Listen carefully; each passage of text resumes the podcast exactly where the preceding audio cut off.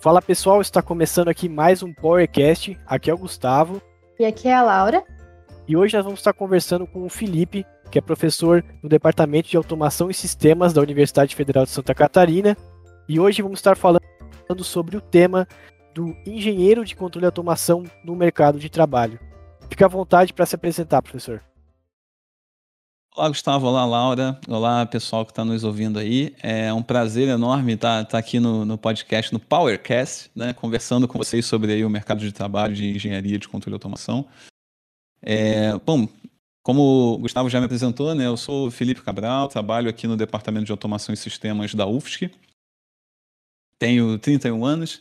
É, sou natural do Rio de Janeiro, fiz toda a minha formação lá, né, então fiz engenharia elétrica, é, depois mestrado e doutorado em engenharia elétrica, mas na área de automação, né, de ciência da automação. Então, por isso que até que a, a, minha familiaridade com o tema né, e, e, a explicação de por que, que eu estou trabalhando no departamento de automação e sistemas e não no departamento de engenharia elétrica. Né. É, e a minha área de automação, de, e a minha área de atuação, ela hoje se concentra também na área de, do meu doutorado, né, que é a ciência da automação. Então, é, depois a gente vai falar um pouquinho mais né, sobre engenharia de controle e automação e tudo, então a gente pode entrar em detalhes. Mas basicamente é, é, é trabalhar com sistemas que têm uma natureza um pouco mais discretas e que ou, evoluem de acordo com a ocorrência de eventos. Né? É, não sei se ficou tão técnico e se deu pra, mais ou menos para entender, mas também qualquer coisa a gente vai entrando em detalhes e eu consigo explicar um pouco melhor na medida que a gente vai evoluindo na conversa. Então, Felipe, eu queria saber um pouquinho mais sobre o que, que é em si a engenharia de controle e automação.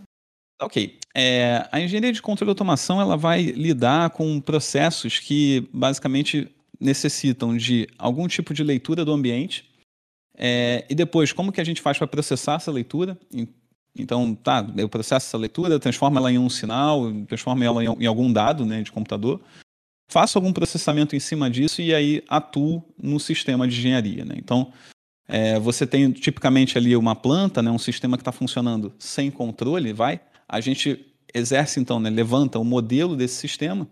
E aí, então, a ideia é projetar controladores, né? E aí eles, esses controladores podem ser né, tanto é, variáveis contínuas ou variáveis discretas, né? Aí é que entra um pouco do, é, dos nomes, né? Controle e automação, um pouco para dar essa, essa cara, né? De, da parte de tanto contínua quanto discreta. E aí é esse controlador que, ao ler as informações do sistema, ele processa essas informações também usando, né, com base algum tipo de referência, ou seja, a maneira como a gente quer que esse sistema se comporte, e aí ele gera uma saída para poder atuar nesse sistema é, visando né, atingir os objetivos da referência. Né? Então eu tenho, por exemplo, um motor e eu quero que ele é, gire numa determinada velocidade. Então essa para a gente é a referência. Então eu preciso medir a velocidade dele.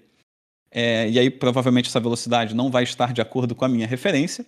Então não estando de acordo, eu processo isso e gero então um sinal que provavelmente vai ser, por exemplo, no caso de um motor, né, aumentar o nível de tensão para fazer com que ele, por exemplo, gire mais rápido, ou diminuir o nível de tensão para fazer com que ele gire mais devagar, de tal maneira que ele vá alcançando essa referência. Né? A maneira como a gente faz isso de forma automática está dentro ali do que constitui-se né, a engenharia de controle e automação.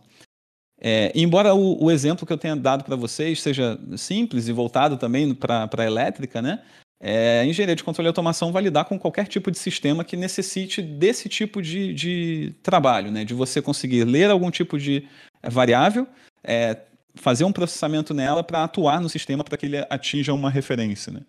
Então, existem hoje, é, a gente vai talvez falar um pouco mais sobre isso de forma mais detalhada, mas a gente tem, por exemplo, ex-alunos aqui do curso que trabalham no mercado financeiro, que não deixa de ser também um sistema que a gente quer controlar, né? A gente tem um objetivo e aí, o que, que a gente precisa fazer para poder atingir esse objetivo? Então, é, é só para mostrar que o leque, né, ele é muito maior do que às vezes só o que um, um, um, equipamento, né, um motor, enfim, né, esse tipo de aplicação mais clássica que a gente acaba lembrando, né. Poxa, que legal. E quais que seriam essas áreas de atuação que o engenheiro teria para atuar? Nossa, tem muita área de atuação para engenharia de controle e automação. É, cara, o engenheiro de controle e automação, ele a, bom, primeiro, a, a, formação desse engenheiro ela acaba sendo bem generalista. Porque como é um, um, um engenheiro que exige, né, é, vai exigir desse profissional essa habilidade de conseguir, a partir de um sistema, extrair um modelo desse sistema, né, construir um, projetar um controlador, de tal forma que esse sistema se comporte como ele tem interesse, as áreas de atuação elas acabam sendo, sendo muito genéricas também. Né? Então, é, engenheiros de controle e automação eles acabam sendo é, requisitados em, em qualquer projeto de engenharia complexo o suficiente, né? Então a gente vê em, em aplicações voltadas para elétrica, em aplicações voltadas para eletrônica. É, existem algumas aplicações hoje em dia que o pessoal já é, classifica como sendo puramente de controle e automação, né? o que, enfim, de certa maneira é, um pouco estranho, né? Porque você precisa de um sistema, né? Então, que tipo de sistema a gente vai trabalhar? Né? Mas sistemas mecânicos, é, hoje em dia a gente também dá uma formação é, bem é, substancial também inteligência artificial, aprendizado de máquina. Então, é, sistemas estatísticos também é, usam muito, né, demandam muito esse tipo de profissional. Então, você tem uma, uma gama de atuação muito grande. Aqui no nosso departamento, a gente tem visto é, alguns ex-alunos e visto também projetos desenvolvidos aqui é, voltados para a indústria 4.0, voltados para extração de petróleo, é, refino de petróleo, toda a cadeia, na verdade, produtiva né, de petróleo e gás. É, e não só como era, principalmente no, no início, talvez, né, dessa formação, é, um sistema de manufatura clássico, como a gente está acostumado. Né? Então você tem uma fábrica e tal, e você contrata um engenheiro de controle e automação para implementar essa fábrica, né? para fazer com que a tua fábrica produza o determinado produto com qualidade. É, mas acabou que esse, as áreas elas se abrem muito, né? E hoje em dia, mercados de, de é, indústria, né, de manufatura, é apenas um dos mercados né, em que o engenheiro de controle e automação pode atuar e um, apenas um dos mercados que a gente também prepara esse tipo de profissional, né, como é, é, agência, como instituição de ensino superior, né.